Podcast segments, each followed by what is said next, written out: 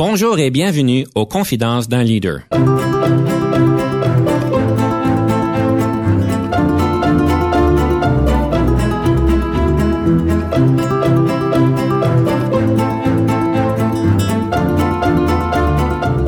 Ici Denis Lévesque, coach en leadership. Nous avons donc l'honneur et le privilège de recevoir en studio des leaders qui ont marqué leur communauté afin d'apprendre de leur expérience et de s'inspirer de leur sagesse.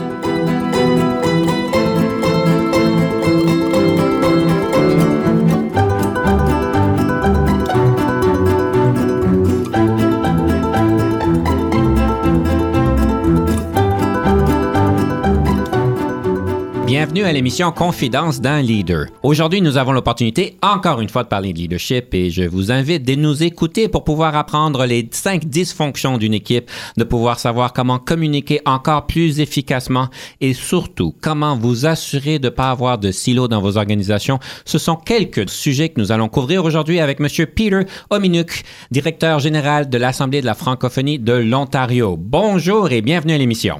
Bonjour Denis, merci de m'avoir invité. Le plaisir est le mien. Monsieur Ominuk, je vous invite peut-être de nous parler un peu de votre carrière, de votre contexte au niveau du travail, juste pour qu'on puisse mieux placer la conversation. J'ai commencé à m'impliquer dès un jeune âge, même au secondaire, j'ai été impliqué dans, des, dans, dans, tous les clubs de mon école, euh, dans le conseil étudiant, le journal étudiant, euh, le club de plein air. euh, et j'ai toujours voulu m'impliquer. Puis j'ai toujours voulu prendre des, postes de leadership au sein de ces entités-là. Ça s'est poursuivi euh, depuis, dans toute ma vie. J'ai, je me suis impliqué au niveau provincial dans les organismes jeunesse. Je suis même devenu directeur général de l'organisme jeunesse, direction jeunesse, qui existe malheureusement plus, pour ensuite aller travailler quelques années à TFO en planification stratégique et en relations communautaires. Ensuite, suite à des coupures, aller travailler à la Clé de la Baie en Huronie, organisme euh, culturel dans la région de Penetanguishene, qui, qui est devenu un très gros organisme euh, au cours des années pendant que j'étais là, pour aujourd'hui me retrouver au sein de l'Assemblée de la francophonie. Vous aviez dit que vous étiez toujours intéressé à vous joindre à des clubs et de pouvoir vous impliquer au niveau du leadership. Ça vient d'où cet intérêt? Est-ce qu'on pourrait même la nommer une passion? C'est une passion. J'ai grandi dans la région de Welland, en Ontario, d'une mère euh, francophone, d'un père qui était d'origine ukrainienne. Mon appartenance à la communauté franco-ontarienne, probablement que je la cherchais. Je l'ai trouvée à travers mon école. Puis on vivait des, des moments en famille difficiles aussi. Mes parents se sont divorcés. Je me suis lancé beaucoup dans, dans les choses à l'école, plus les clubs que les études, là, mais bon, tout bon élève. Ça, c'est équilibré. Ouais, ça, c'est équilibré dans le temps. Mais euh, je me suis joint euh, au journal étudiant. Je suis devenu le président du club de plein air. Euh, on organisait des voyages. Moi, j'ai jamais organisé les choses, amener le monde euh, et faire des choses en groupe euh, pour éventuellement devenir président du conseil étudiant. Ce que j'aimais, c'était aller motiver les gens, aller les chercher pour qu'on travaille ensemble pour créer des nouvelles choses. Ça, ça s'est poursuivi dans la carrière depuis. là. Vous avez appris donc à motiver le monde, en fait, de jeune âge. Quelle leçon que vous aviez appris à ce moment-là qui est encore valide aujourd'hui, même avec des adultes? Je pense qu'il faut développer une vision puis, encourager les gens à vivre la vision avec toi. Il faut aussi s'assurer qu'on ne va pas plus vite que les gens qu'on essaie d'amener avec nous. On peut être euh, trois kilomètres en avant des autres, mais si on les a, on les a pas avec nous, on n'ira pas loin. Parce qu'il faut, dépendant de la situation, travailler ensemble pour améliorer les choses si c'est ça qu'on essaie de faire. Cette fameuse vision en leadership, on en parle souvent. C'est tellement important. Tout le monde la nomme comme étant c'est important, je suis bien d'accord. Comment on arrive à définir une vision et à l'articuler d'une manière qui va rejoindre le monde? Je pense que ça se pratique. Je pense que c'est quelque chose qu'il faut développer, mais il faut aussi parler aux gens autour de nous. On peut développer ces choses-là nous-mêmes, mais avec le temps, on apprend à le faire en groupe, de le faire avec les autres. Je pense au, plan stratégique communautaire de l'Ontario français que, que l'Assemblée de la francophonie porte. C'est le plan de toute une communauté, mais ça ne peut pas être quatre personnes à Ottawa qui décident ça dans le bureau du directeur général de la FO. Ça a vraiment besoin d'un effort où on s'en va chercher autant de gens que possible pour partager le développement de cette vision-là. Mais on peut aussi inspirer la vision pendant qu'on est en train de la développer. Il faut amener les gens là pour pouvoir faire ce travail-là. Travailler avec les autres, la développer, ça vient pas du jour au lendemain. C'est pas comme une vision de Dieu qui nous tombe dessus là, à 3 heures le matin quand on travaille. Des fois, ça arrive, mais, mais les bonnes idées arrivent des fois à 4 heures du matin, ça c'est certain. Euh, je me lève à la mauvaise heure, c'est pour ça que je n'ai jamais eu. c'est parce qu'on se couche trop tôt. Mais il faut aussi réaliser que c'est du travail de très longue haleine. Mm-hmm. Euh, quand je travaillais à Direction Jeunesse, ma première patronne m'a dit Tu peux pas faire évoluer une communauté plus vite qu'elle est prête à évoluer elle-même. Mm-hmm. Et cette leçon-là, parce que je je suis pas nécessairement un gars toujours patient. Mais cette leçon-là, c'en est une qui a collé avec moi longtemps. C'en est une que je, que je, suis toujours. Qu'est-ce qui arrive quand la communauté est juste pas prête à avancer? Ben, il faut travailler pour la rendre prête. Mais des fois, elle est plus prête qu'on pense qu'elle est prête aussi. Une vision la plus euh, mobilisante que vous avez jamais vécue, soit même vous, ou bien que vous l'avez entendu d'autres, d'autres personnes, une vision qui, qui, vous frappe comme étant peut-être la plus mobilisante que vous avez jamais euh, entendu, vécu? Quand je travaillais à Clé de la Baie, la Clé de la Baie était un organisme dans la région de Penetanguishene, Barrie, qui était vraiment la fusion de trois organismes qui existaient avant. Tu avais un centre culturel, une radio communautaire, puis une ACFO régionale qui ont pris le, courage de se fusionner et de devenir un organisme. La vision de cet organisme-là, c'était d'être un, un, organisme catalyseur au service de la population francophone du comté de Simcoe. Ça dit tout. Mais ça, ça, dit, ça dit rien. Ça dit rien, mais moi, c'est le mot catalyseur qui est toujours venu me chercher dans cette mission-là. Parce que je pouvais imaginer tout ce que cette communauté-là avait besoin, et puis on l'a mis en place par la suite. Ce que ça me dit, c'est que la vision, c'est une chose de l'articuler, de la définir, mais il faut que les personnes puissent la ressentir. Il faut absolument la ressentir. Puis je pense que quand on demande aux gens de nous suivre dans cette vision-là, c'est il y a une vision qui dit on veut, on veut devenir ça ou on est ça. Mais c'est comment tu fais la mise en œuvre qui est aussi probablement aussi important, si pas plus important que la vision elle-même. De quelle manière c'est plus important? Il y a des milliers de personnes qui ont des bonnes idées. C'est pas tout le monde qui fait la mise en œuvre par la suite. C'est ça qui fait la différence entre un bon leader puis un visionnaire. Parce qu'on peut être visionnaire, mais on peut être pas leader parce qu'on peut avoir les meilleures idées, mais on n'est pas capable de les mettre en œuvre. Des fois, on, des fois, on a la capacité de faire les deux. Oui, c'est mieux. Les, ça, c'est les gens qui vont vraiment réussir. Oui. Ils peuvent développer la vision, la partager et la mettre en, œuvre. Oui, absolument. En parlant de vision, je sais une des choses qu'on vous reconnaît de manière particulière, c'est les fameuses tables de concertation provinciale au niveau de l'AFO. C'est quoi cette vision-là qui vous a mené à faire ça et, comment est-ce que vous avez pu établir, euh, en fait, même avoir ces idées-là? Il faut avoir des idées pour avoir une vision. Ah bien, tu sais, les, bonnes idées se recyclent. Puis euh, en arrivant à l'AFO provinciale, j'ai été surpris à quel point les membres de l'AFO se parlaient pas nécessairement, où je réalisais que les gens vivaient des situations très similaires, mais partageaient pas les bonnes solutions, euh, ou partageaient pas les, les enjeux qu'ils étaient en train, en train de vivre. Puis c'était en discutant avec quelques, quelques directions générales. J'en parlais à une, elle me parlait de ça. Je dis, ah, faudrait que tu parles à un tel, tel, parce qu'il est en train de vivre la même chose. Peut-être que vous pouvez travailler ensemble. L'idée de créer les tables est, est, est venue par la suite à ça moi, je sais que quand j'étais dans le coin de Penetanguishene pendant 11 ans, je me sentais souvent tout seul. On avait réussi à bâtir une équipe de 60 personnes au sein de notre organisme, mais comme leader, je me sentais souvent seul, surtout comme francophone, parce que avec qui je pouvais partager les choses que j'étais en train de vivre. Je me posais souvent la question, les gens Ottawa, ils font quoi pour moi? Il y a plein de gens dans la communauté qui font plein de belles choses, mais on ne se communique pas toujours l'information on ne partage pas toujours l'information. C'est de là euh, est venue la, création des tables de concertation. Aujourd'hui, on se retrouve avec quatre tables. Une table des directions générales provinciales, une table des directions générales dans les trois régions, le centre-sud-ouest, le nord et l'est. Et, ces gens-là se rencontrent maintenant quatre fois par année. On a environ 120 à 140 personnes qui participent dans chaque ronde. Ce sont divisés entre les, les diverses tables, mais on est en train de bâtir notre réseau de soutien, mais aussi notre réseau d'échange professionnel. C'est en train de devenir une, belle chose. Un grand succès. Très grand succès. J'aimerais vous inviter de nous présenter votre première pièce musicale. Quelle est cette pièce? Ma première pièce musicale, c'est une chanson de swing. Euh, c'est Au nom du Père et du Fils et du Sept Carrés, aussi connu sous le nom de Bouge, bouge. J'aime beaucoup la musique euh, traditionnelle canadienne-française, mais j'aime beaucoup la façon que Swing est capable de nous partager du traditionnel avec du moderne. Alors, mesdames et messieurs, nous vous invitons de bouger, bouger et nous vous revenons tout de suite après avec tout un débat.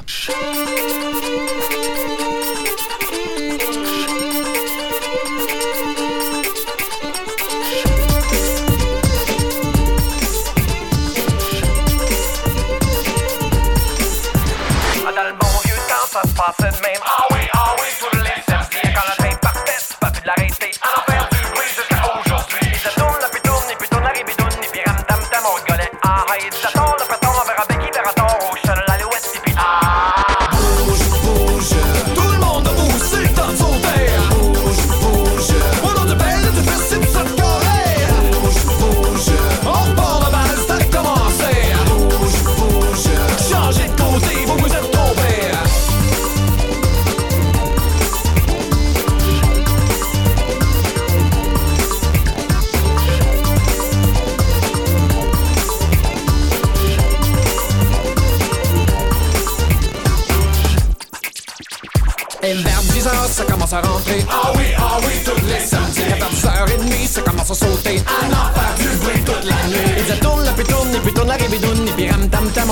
Ah, il disait tort, le pétard, on verra Becky, Perator, au chat, l'alouette, et puis ah,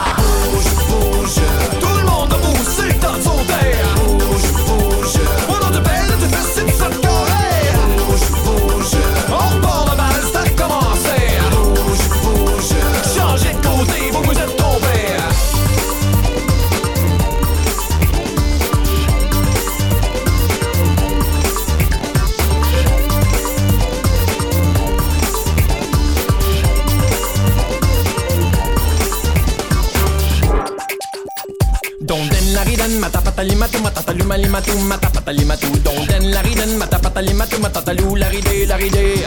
Donden la riden, matapatali matu, matatalu malimatu, matapatali matu. Donden la riden, matapatali matu, matatalu la ride, la ride. Laisse notre tour à vous faire veiller. Ah oui, ah oui, tous les samedis. Et le technotrad va continuer à en faire vibrer pour l'éternité. Il disait tourne la puis tourne, et puis tourne la ribidoune, et puis ram tam tam, on rigolait. Ah, ah, il disait tort, le pétard, on verra Becky, Perator, au chat, l'alouette, et puis ah, bouge, bouge.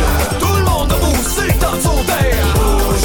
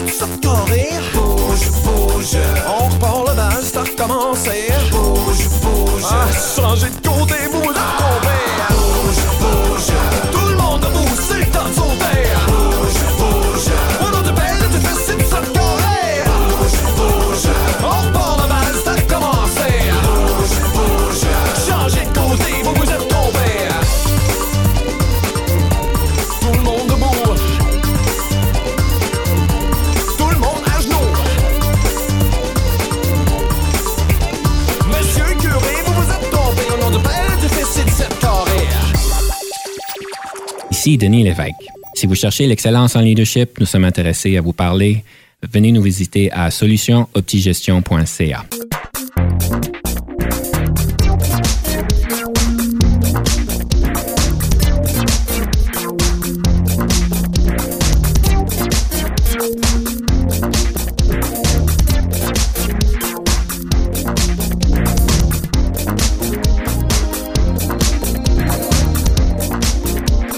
Nous sommes de retour à l'émission Confidence d'un leader et nous sommes ici en studio avec M. Peter Ominuk, qui est directeur général de l'Assemblée de la francophonie de l'Ontario. Et nous avons donc bougé, bougé avec Swing et nous revenons donc avec le leadership. Vous avez mentionné quelque chose, M. Ominuk, qui m'a un peu frappé, c'est cette question d'être isolé. On dit que qu'un bon leader, en fait, ben, tout leader, le plus haut qu'on va, le plus qu'on est dans la hiérarchie, plus, plus élevé dans la hiérarchie, le plus isolé qu'on se ressent, vous avez mentionné que vous vous ressentiez isolé quand vous étiez euh, donc directeur général de la clé. Pourriez-vous nous partager un peu ce que ça veut dire l'isolement pour un leader?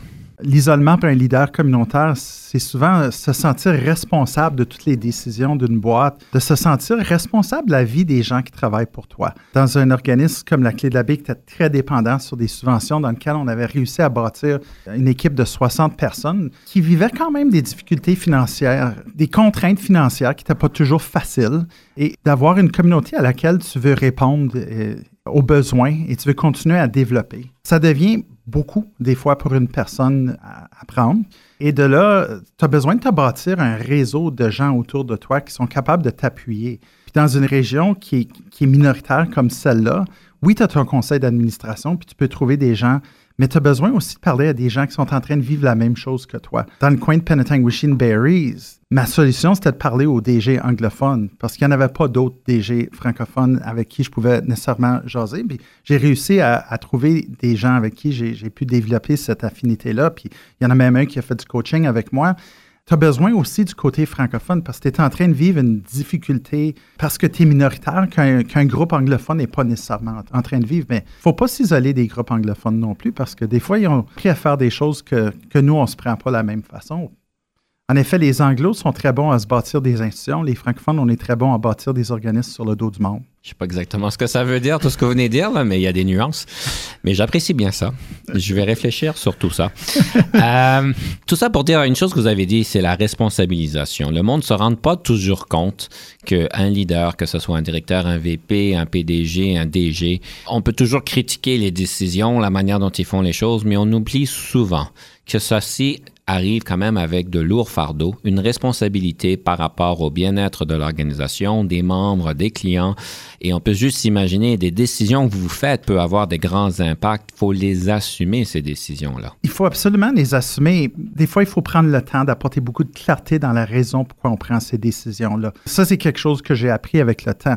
On a tendance à prendre des décisions, surtout quand on est plus jeune. On va faire ça, mais si on n'explique pas le pourquoi, les gens ne suivent pas toujours dans le pourquoi. Il faut s'assurer qu'on amène les gens avec nous. Comme je disais avant, c'est pas toujours évident. C'est pas toujours évident. Monsieur Ominique, vous êtes reconnu comme quelqu'un qui est capable de pouvoir enlever les silos, les abolir. Comment on fait pour travailler plus en collaboration? Vous avez l'air d'avoir une formule magique. Je ne sais pas si c'est une baguette ou quelque chose, mais une formule magique qui fait que vous êtes un peu rassembleur, ben, vous êtes beaucoup rassembleurs et les silos en organisation dans les différentes équipes, euh, en fait, vous arrivez à les enlever, à les effacer. Mais on a parlé un peu des tables de concertation avant, puis justement, le but des tables de concertation, c'était pour briser le silo. On peut avoir des silos au sein même de notre organisme. Des fois, il faut faire attention aux structures concrètes parce qu'on peut créer des départements, puis les départements deviennent des silos en, eux-mêmes. Mais il faut, quand on regarde le développement d'une communauté, puis la FO comme organisme porte-parole de la francophonie, puis qui a une responsabilité de la concertation de toute la communauté francophone de l'Ontario, tu as besoin de t'assurer que tu brises les silos parce qu'il faut traiter la francophonie ontarienne comme un tout. Il ne faut pas traiter ça comme 250 organismes séparés ou 150 organismes ou 50 institutions. Il faut vraiment regarder le tout et voir comment on, peut utiliser toutes ces choses-là pour avancer le bien collectif pour tous. Les tables de concertation sont une bonne formule. Et les tables de concertation qu'on a mis en place, on a utilisé les, les valeurs d'un auteur anglophone appelé Patrick Lencioni, où on, parle de cohésion communautaire. Il faut avoir de l'ouverture, une confiance euh, vénérable. Il faut avoir des débats d'idées. Il faut assurer la clarté puis l'engagement avec les gens qui sont autour de ces tables-là. Il faut se dire les vraies choses. C'est probablement l'élément qui est plus difficile. Puis il faut miser puis développer des résultats collectifs faut que ce soit les résultats qui sont importants pour tout le monde autour de la table. En tout cas, une très belle formule pour s'inspirer à passer à l'action et faire des choses similaires comme vous l'avez fait. Peut-être pas toujours des tables de concertation, mais il y a d'autres solutions dans d'autres organisations. Absolument. Monsieur Ominuk, c'est le fameux temps pour le débat. Est-ce que vous êtes prêt? Absolument.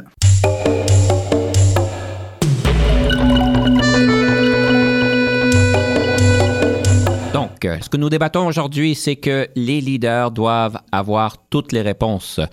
C'est une situation que nous voulons débattre. Alors, M. Minuk, quel côté de la médaille que vous prenez? Les leaders n'ont pas besoin d'avoir toutes les réponses. Vous me laissez commencer. Ben, je laisse euh, la courtoisie de commencer le débat. Comme ça, je peux bien finir. C'est ça l'intention. Je viens de comprendre l'avantage.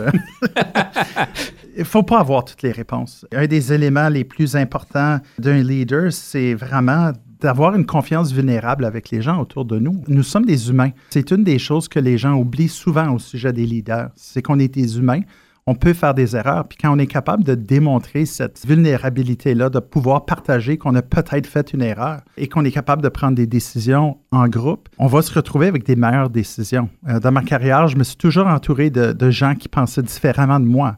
Parce que si j'avais embauché des gens qui pensaient toujours comme moi, la, vie aurait été plate. Mais ça, ça a fait que les organismes dans lesquels j'ai travaillé ont, œuvré plus, plus loin, plus fort et, et qui ont réussi à faire plus de choses. D'accord. En tout cas, vous avez un bon, euh, un bon côté de la médaille, je vais vous dire. Est-ce que les leaders doivent avoir toutes les réponses? Moi, je vais vous inviter à réfléchir à la prochaine chose. Pas nécessairement que les leaders devraient avoir toutes les réponses. Ils devraient avoir l'intérêt, le désir, l'engagement d'avoir toutes les réponses. C'est une connotation un peu différente. Et comment est-ce qu'on y arrive?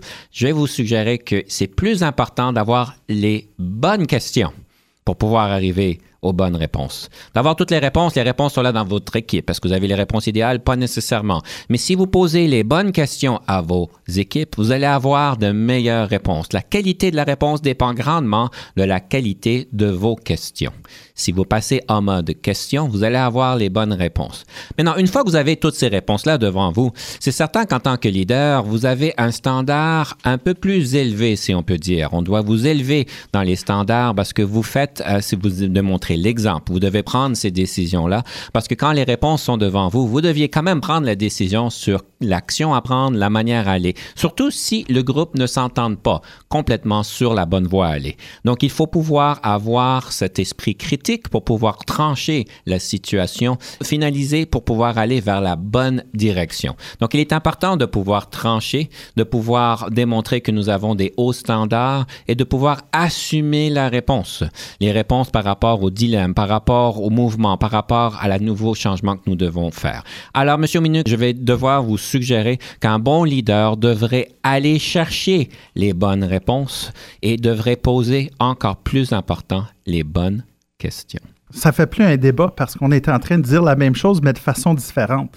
Si on prend l'approche coaching avec nos équipes au niveau de l'encadrement, on veut encourager les gens à toujours prendre les meilleures décisions, on veut encourager les décisions à se prendre au niveau approprié. Toutes les décisions au sein d'un organisme sont laissées à la direction générale, on n'est pas en train d'aider à développer côté euh, de chacun des individus qui travaillent au sein de nos équipes. Et c'est une des choses qui est vraiment importante, c'est de, toujours miser sur le développement personnel et professionnel des gens qui sont dans nos équipes. Je pense qu'on est, euh, est entièrement d'accord sur ça, ce qui fait pas un très, très bon débat. Ah ben là, moi j'avais du plaisir avec le débat. Mais euh, je vais vous suggérer une chose. Quand on parle de coaching, vous avez dit que c'est important de toujours avoir du coaching avec nos équipes pour avoir les meilleures décisions. Et moi, je vais vous suggérer que le coaching est un outil fabuleux. En fait, je suis un coach certifié, j'y crois énormément. Cependant, il y a des temps où est-ce que nous ne devrions pas coacher. Et des fois, il faut être directif. Des fois, il faut pouvoir prendre une décision et l'assumer et pouvoir aller de l'avant. Alors moi, je vais vous suggérer, mesdames et messieurs, oui, évidemment, le coaching est très important. Je suis coach, c'est certain. Mais des fois, c'est important de mettre son chapeau, de prendre son courage à deux mains et de même dans l'incertitude, parce qu'il y a beaucoup d'ambiguïté dans, dans ce qui se passe dans la vie. On n'a pas toujours toutes les réponses et de pouvoir avoir cet esprit critique, de la développer en tant que leader pour ensuite trancher et aller de l'avant. Alors, évidemment, c'est un peu la dernière position que j'ai. Ben, Ah, vous ah, voulez continuer notre, débat qui n'est pas un- un débat? Il n'y a pas vraiment un débat, mais en effet, il faut créer un sens de clarté au sein d'un organisme. Les attentes ont quand même besoin d'être claires. Quand l'attente est claire, c'est très facile pour les gens de se rendre vers cette vision-là. On revient à la question de vision qu'on discutait avant. Il faut amener les gens avec nous à, faire la mise en œuvre. Mais il faut savoir où on s'en va en groupe. Il faut toujours surcommuniquer cette information-là. Il faut toujours rappeler les gens de c'est là qu'on veut s'en aller en groupe. Monsieur Minute, normalement, c'est moi qui finis avec le dernier mot, mais vous venez de me voler le dernier mot parce qu'il faut que nous passons donc à la prochaine pièce musicale. Alors, mesdames et messieurs, je vais vous laisser le, choix de décider qui a gagné le débat. On aimerait entendre parler de vous, voir votre opinion. Vous pouvez toujours me rejoindre à dlevesque.unicfm.ca, d-l-e-v-e-s-q-u-e, unicfm.ca. J'aimerais avoir vos réactions sur ce débat et aussi autre chose sur le leadership. Monsieur Minute, la deuxième pièce musicale, quelle est-elle? Une chanson de Damien Robitaille, un petit gars de la région de Penetanguishene, La Fontaine, où j'ai j'ai quand même passé 11 ans de ma vie. C'est une ch- chanson nommée Astronaute, qui est une chanson, je pense, qui a dédiée à son père, qui a perdu un jeune âge. Moi aussi, j'ai perdu mon père euh, à 25-26 ans. et C'est une chanson qui m'a bien touché. Nous écoutons Astronaute, ensuite nous revenons et nous parlons des cinq dysfonctions d'une équipe. Salut, monsieur astronaute, flottant dans les cieux. J'espère que ce n'était pas triste quand tu as dit adieu.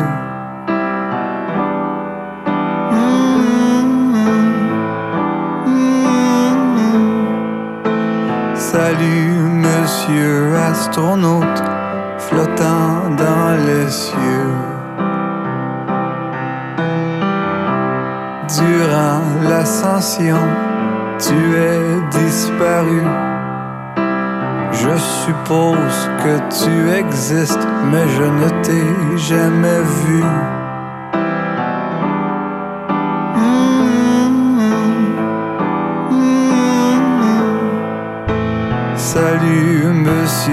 astronaute, tu es disparu.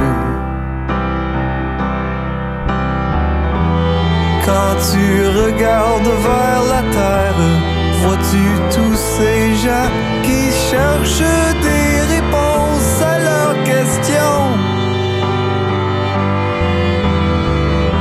Si oui, peux-tu y répondre? On a besoin de quelqu'un qui pourrait nous sauver ou bien nous dire la vérité. Salut monsieur astronaute, comment va mon père? Que la vie est paisible là-haut dans l'univers?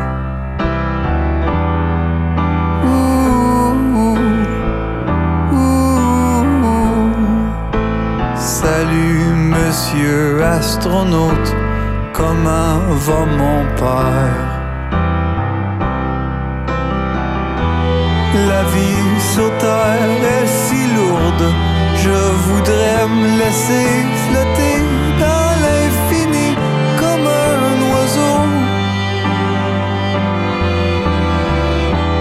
Monsieur, j'ai mal à la tête, je veux partir d'ici dans une fusée qui monte là-haut.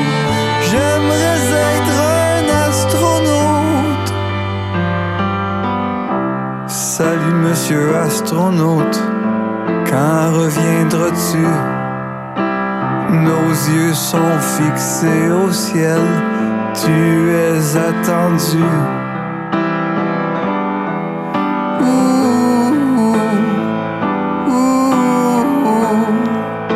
Salut monsieur astronaute, quand reviendras-tu? Salut monsieur astronaute, qu'es-tu devenu? Salut monsieur astronaute, quel que soit le jour.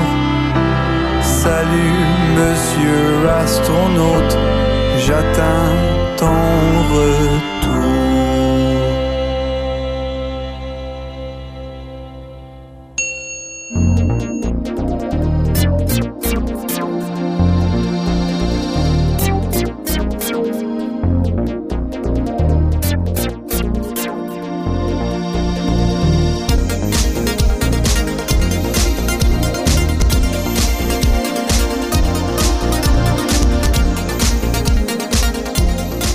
Sommes de retour à Confidence d'un leader et nous sommes ici en studio avec M. Peter Ominouk, directeur général de l'Assemblée de la francophonie de l'Ontario. Nous arrivons au troisième segment qui est en fait la question du livre. J'aime toujours parler d'un livre, d'un outil pratico-pratique pour pouvoir nous éduquer, nous inspirer. Et M. Ominouk, quelle est votre contribution par rapport au livre du leadership? Mais le livre que j'ai choisi, c'est Les cinq dysfonctions d'une équipe de Patrick Lencioni. C'est un livre qu'il a écrit euh, dans lequel on parle des choses qui déroutent une équipe. C'est un livre qui a été écrit en anglais, il est traduit en français si les gens veulent voir. Sa série de livres est intéressante dans le fait que c'est écrit où ça devient un récit. C'est une histoire qui compte, puis c'est pas un livre sec de leadership, ce qui fait, ce qui le rend intéressant comme approche, parce qu'on apprend en cheminant avec le, le personnage dans le livre. Nous, à la fois, on a eu la chance de travailler avec une firme locale qui se spécialise dans le développement de ce, ce type de travail-là. Puis la pyramide de Lencioni a été faite d'une façon positive. Puis on a une pyramide avec cinq niveaux de cheminement dans lequel on, on parle d'ouverture puis de confiance vulnérable. C'est la base. Il faut avoir ça pour pouvoir cheminer aux prochaines étapes. Ça demande du courage. ça. Ça, ça prend du courage, mais c'est le deal qu'on fait avec notre équipe. Nous, nous à la FO, on révise cette pyramide-là régulièrement. Toutes les fois qu'on a une retraite, on repasse à travers les éléments de la pyramide, puis on s'engage à vivre. Puis on s'évalue sur comment loin est-ce qu'on est rendu dans, la pyramide. Puis des fois, on recule. Les gens autour de la table peuvent faire une grosse différence, mais quand tout le monde comprend qu'on va, va vivre ça collectivement, on s'engage à vivre ça. Ça fait une grosse différence. Je vous félicite sur la discipline de faire cette revue-là d'une manière régulière parce que beaucoup de monde font l'exercice une fois et ensuite on l'oublie.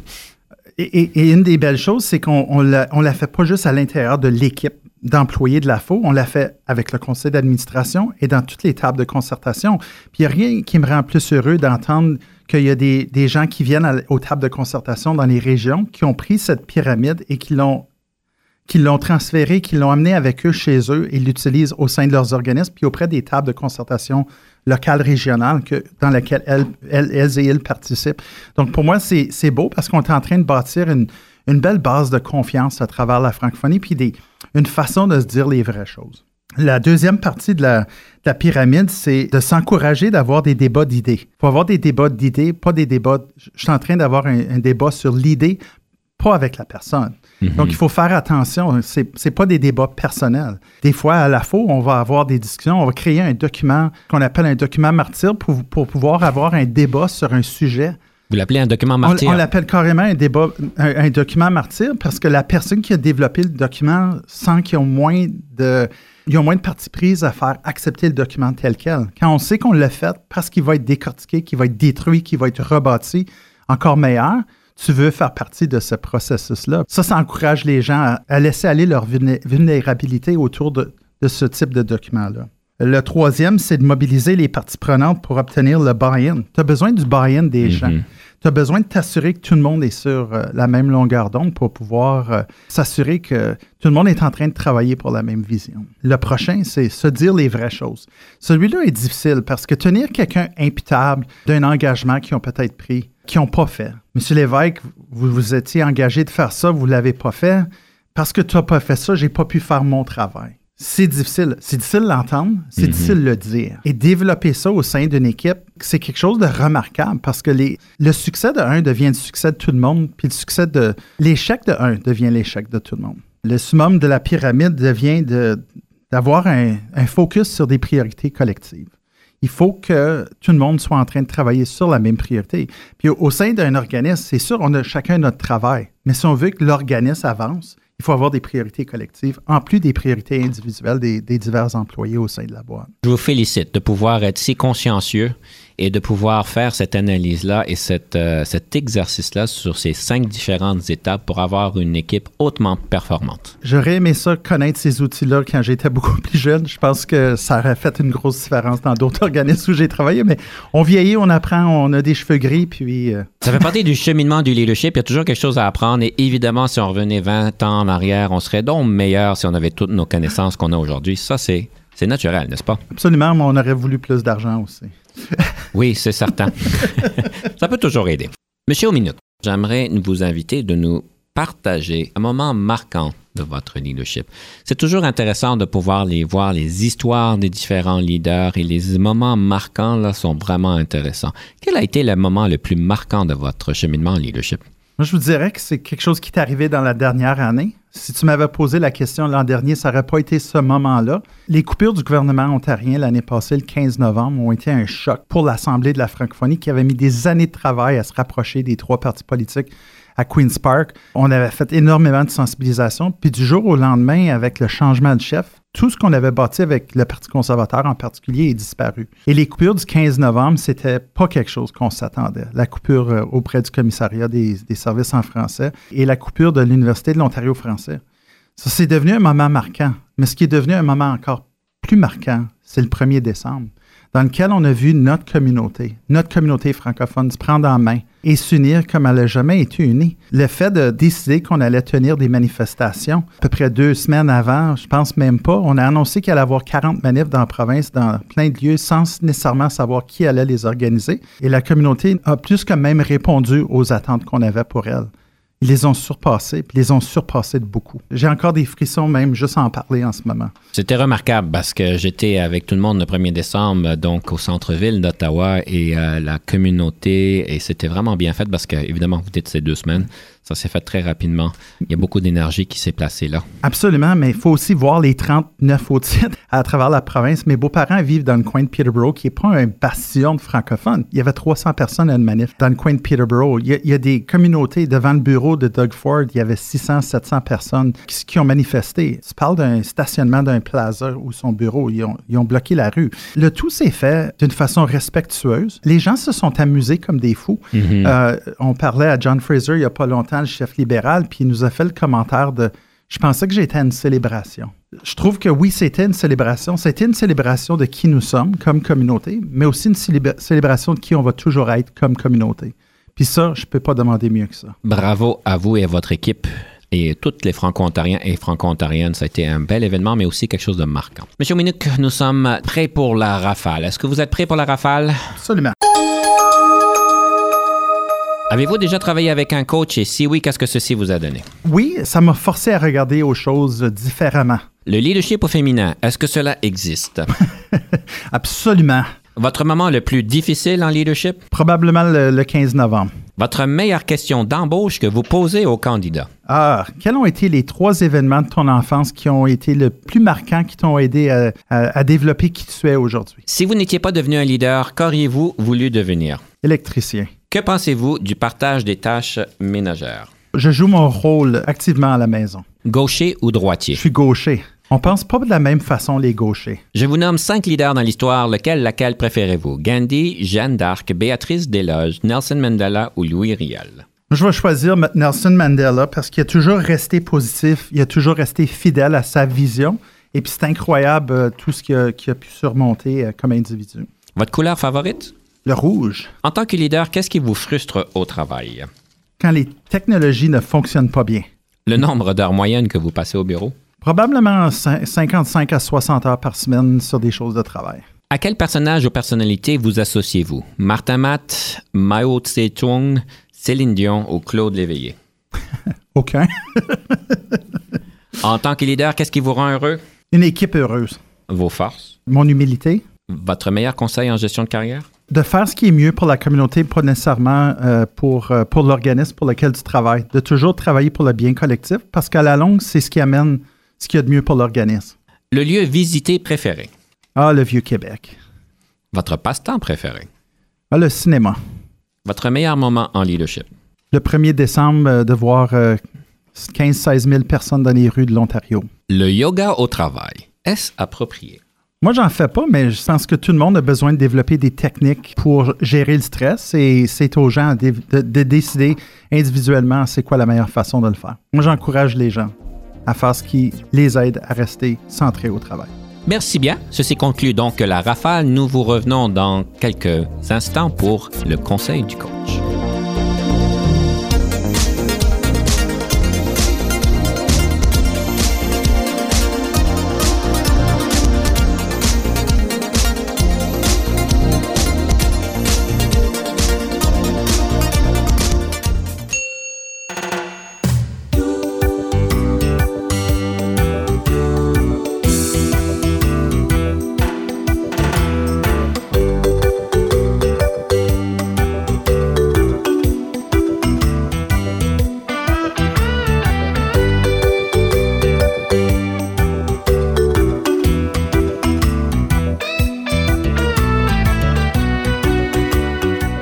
Conseil du coach aujourd'hui, j'aimerais faire du pouce sur ce que nous avons commencé la dernière fois sur la communication. Si vous vous rappelez bien, la dernière fois, nous avons parlé de l'importance de bien se préparer pour des communications, soit que ce soit en un à un, en petit groupe ou en grand groupe, l'importance de la préparation. Aujourd'hui, j'aimerais me concentrer sur comment livrer un message qui a de l'impact. Quelque chose à se rappeler, c'est qu'évidemment, la, la meilleure minute ou la minute la plus importante lorsque vous avez une communication, c'est la première minute. Il est super important de maîtriser votre première minute, d'avoir les mots justes, d'avoir même pratiqué la première minute d'une conversation, d'avoir le bon ton de voix, évidemment d'avoir les bons mots, parce que ceci va donc faire tout le contexte par rapport à la communication que vous avez. Je vais aussi vous suggérer qu'il est important de garder l'attention de, qui vous parlez parce que en fait, les, statistiques démontrent que l'attention que nous avons, le temps d'attention que nous avons en tant qu'être humain descend rapidement. Il y a eu des études qui ont été faites par Microsoft en 2010 qui nous démontrent le temps d'attention étant de 12 secondes en 2010. Aujourd'hui, euh, il y a en fait, il y a plusieurs années, ils ont refait la même étude et on a donc découvert que ce, cette attention a diminué. Elle est rendue à 8 secondes. Donc, ceci est peut-être à cause de différentes choses, mais ça a descendu à 8 secondes. Est-ce que vous savez c'est quoi l'attention d'un d'un poisson rouge? C'est 7 secondes. Alors, on est presque rendu comme un poisson rouge et vous vous rappelez en tant que personne qui parle, qui donne un, un message important, vous avez l'opportunité de garder le monde bien engagé, mais vous avez aussi le danger de les perdre. Il est important de pouvoir les garder et une des manières de pouvoir les garder actifs, c'est la question des analogies, la question des histoires, des métaphores, parce que ceci ancre votre message et nous permet de pouvoir avoir une relation, si on peut dire, émotionnelle à votre message. Parce qu'un bon communicateur va nous permettre de pouvoir apprendre des nouvelles informations, d'apprendre le contexte, mais aussi de ressentir, de se sentir interpellé et évidemment, à la fin, ceci devrait nous mener vers l'action.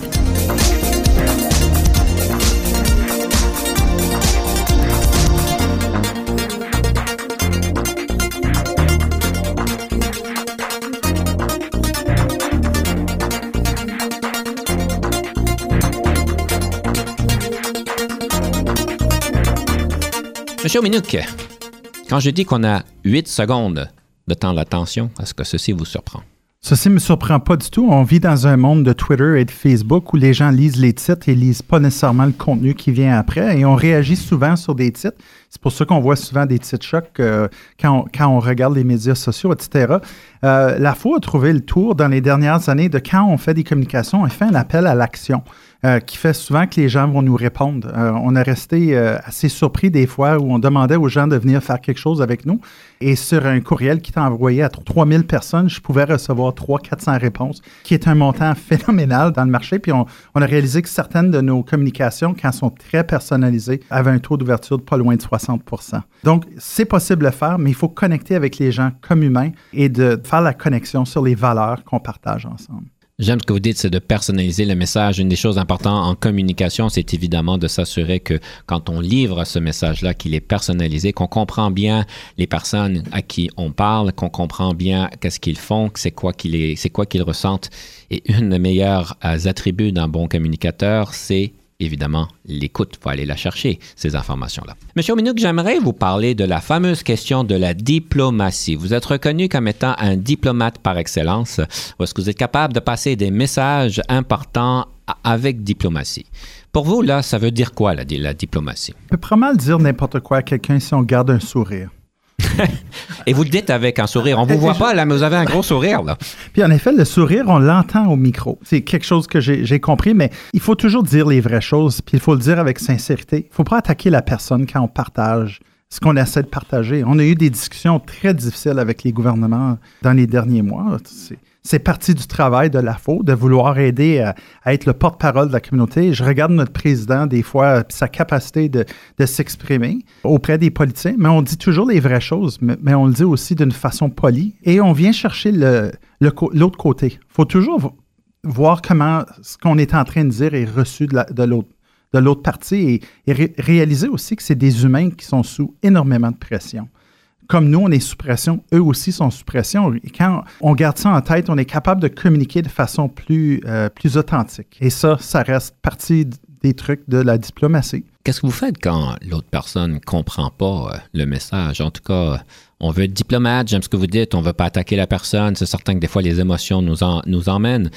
Mais quand la personne, là, elle n'a pas compris, parce qu'on était peut-être trop diplomate. Ça se peut-tu être trop diplomate? Il faut toujours avoir de la clarté dans les messages qu'on donne. Puis un, des rôles vraiment importants, c'est d'être, en anglais, on dit le Chief Repeating Officer. Il faut s'assurer de répéter les mêmes choses et de véhiculer les mêmes messages multiples fois, puis des fois de, de façon différente, que ce soit au sein de l'équipe ou dans des milieux où il faut être plus diplomate, soit avec des organismes membres, des gouvernements, des, des, gens difficiles, des gens qui, qui, sont pleins de passion eux aussi, mais c'est de continuer à véhiculer cette façon cette clarté de, qu'est-ce qu'on veut. Des fois, on va, prendre des, mesures de pression. Quelqu'un ne veut pas m'entendre, mais je peux m'assurer que dans six mois, ils vont comprendre qu'est-ce que je voulais dire aujourd'hui. Puis je vais m'assurer que les messages sont véhiculés de d'autres personnes. Moi, j'aime beaucoup dire au gouvernement, nous sommes les gens raisonnables. Il y a des gens qui sont plus fâchés que nous en arrière de nous. Puis nous, nous on veut trouver une solution qui est convenable aux deux parties. Et comment vous faites quand les agendas sont clairement différents? C'est un travail de longue haleine. Il faut avoir une vision à moyen long terme. Moi, je suis, le type de personne qui a mon, œil sur le but. Euh, il y a des choses qui peuvent m'amener euh, à gauche ou à droite euh, dans mon cheminement. Mais je reviens toujours à ma ligne droite de où je veux m'en aller, puis je, con- je continue à, à travailler ça. Moi, je suis convaincu que la province de l'Ontario va être bilingue un jour. C'est un des, des objectifs que je me donne comme, comme leader franco-ontarien, de s'assurer qu'un jour, on va vivre dans cette province bilingue. Mais il y a des choses qui m'empêchent de faire ça à certains moments, mais j'arrête jamais d'en parler, puis j'arrête jamais de véhiculer ce message-là aux gens autour de nous. Parce que si, si nous, on n'en parle pas, qui va en parler? Mais là, vous avez fait une déclaration. Je ne sais pas si vous l'avez déjà faite, la déclaration officielle euh, publique. C'est un élément, en effet, du, du plan stratégique communautaire. C'est pas moi le politicien de la FO, c'est le président, mais le plan stratégique dit qu'on vit dans une province de façon sereine dans laquelle euh, c'est naturel vivre en français. Ça, c'est une des visions, du- la vision du plan stratégique est belle à ce niveau-là. Alors, tout ça pour dire qu'il est important de pouvoir continuer la conversation. Beaucoup de personnes ont tendance à croire qu'une une conversation doit tout régler. Si c'est pas réglé, c'est un problème. Mais en fait, c'est une série d'entretiens, une série de conversations qui nous amène à un but ultime. Bien, ceux qui sont mariés ou qui sont en couple savent que ça prend souvent plusieurs discussions. Des fois, nos positions changent au cours du temps. Ce qu'on Hmm. pense qui est, qui est idéal à ce moment-ci va peut-être être différent l'année prochaine, où l'objectif a besoin de changer suite à des facteurs externes qui sont arrivés. Oui, on prend conscience aussi qu'il y a peut-être d'autres facteurs qu'on n'avait pas pris confiance. Absolument. Il faut écouter ce que les gens disent. Je, je pense qu'une des choses qu'il faut faire, c'est s'assurer qu'une entente ou un. Quand on arrive à une solution, c'est gagnant-gagnant pour les deux parties. Moi, je peux gagner, puis tu peux gagner aussi. Mais il ne faut pas qu'il y ait toujours un perdant au sein de, de quand on veut véhiculer une position. Puis il faut aussi écouter à ce qui n'est pas dit. Absolument. Parce qu'il y a des vérités puis des vraies vérités, n'est-ce pas? J'aimerais donc continuer la conversation et malheureusement, nous avons besoin de conclure l'émission. Donc, euh, Monsieur j'aimerais vous euh, inviter de nous partager cette citation, cette fameuse citation sur le leadership qu'on vous invite de nous partager, question de nous inspirer pour les prochains jours. C'est un proverbe qu'on voit des fois circuler sur Internet où on dit Seul, on peut aller loin, mais ensemble, on peut aller beaucoup plus loin. Et ça, je pense que c'est la clé du succès pour euh, un organisme comme le mien, pour une personne comme moi qui aime travailler avec les autres. Alors, mesdames et messieurs, je vais vous suggérer de penser d'aller soit tout seul ou soit en, en- en équipe pour aller plus loin. C'est un peu ce qu'on vous invite de réfléchir. Et pour terminer, j'aimerais donc vous inviter de nous présenter la troisième pièce musicale. Ah, la troisième pièce musicale, c'en est une qui a été euh, développée pour la résistance franco-ontarienne. C'est une chanson de Mélissa Ouimet qui a été faite pour la résistance, qui est intitulée Personne ne pourra m'arrêter. Alors, nous écoutons donc à Personne ne pourra m'arrêter. Évidemment, en groupe, on se rend plus loin, donc c'est encore mieux. Merci beaucoup, M. Minuk. C'était un grand plaisir. Merci beaucoup. Et à la prochaine.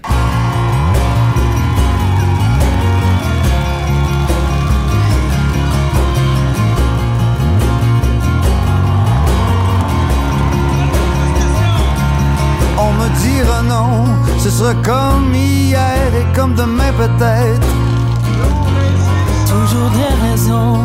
des commentaires, c'est ce que je devrais être.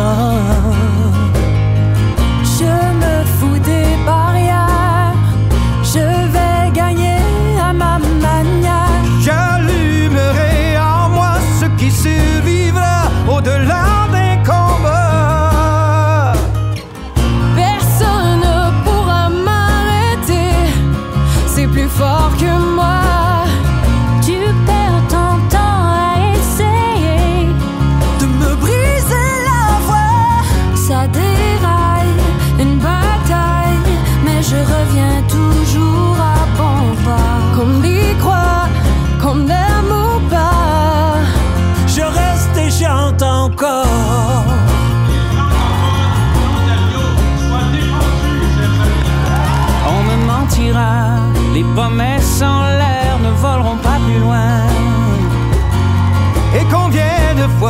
on me guidera sur les mauvais chemins Et que ben faut qu'on me guidera sur les mauvais chemins hein? Et que ben faut qu'on me guidera sur les mauvais chemins hein? Qu'importe la distance, je ne donnerai jamais ma chance. Je trouverai la lumière au cœur de la gare. Je ne pourrai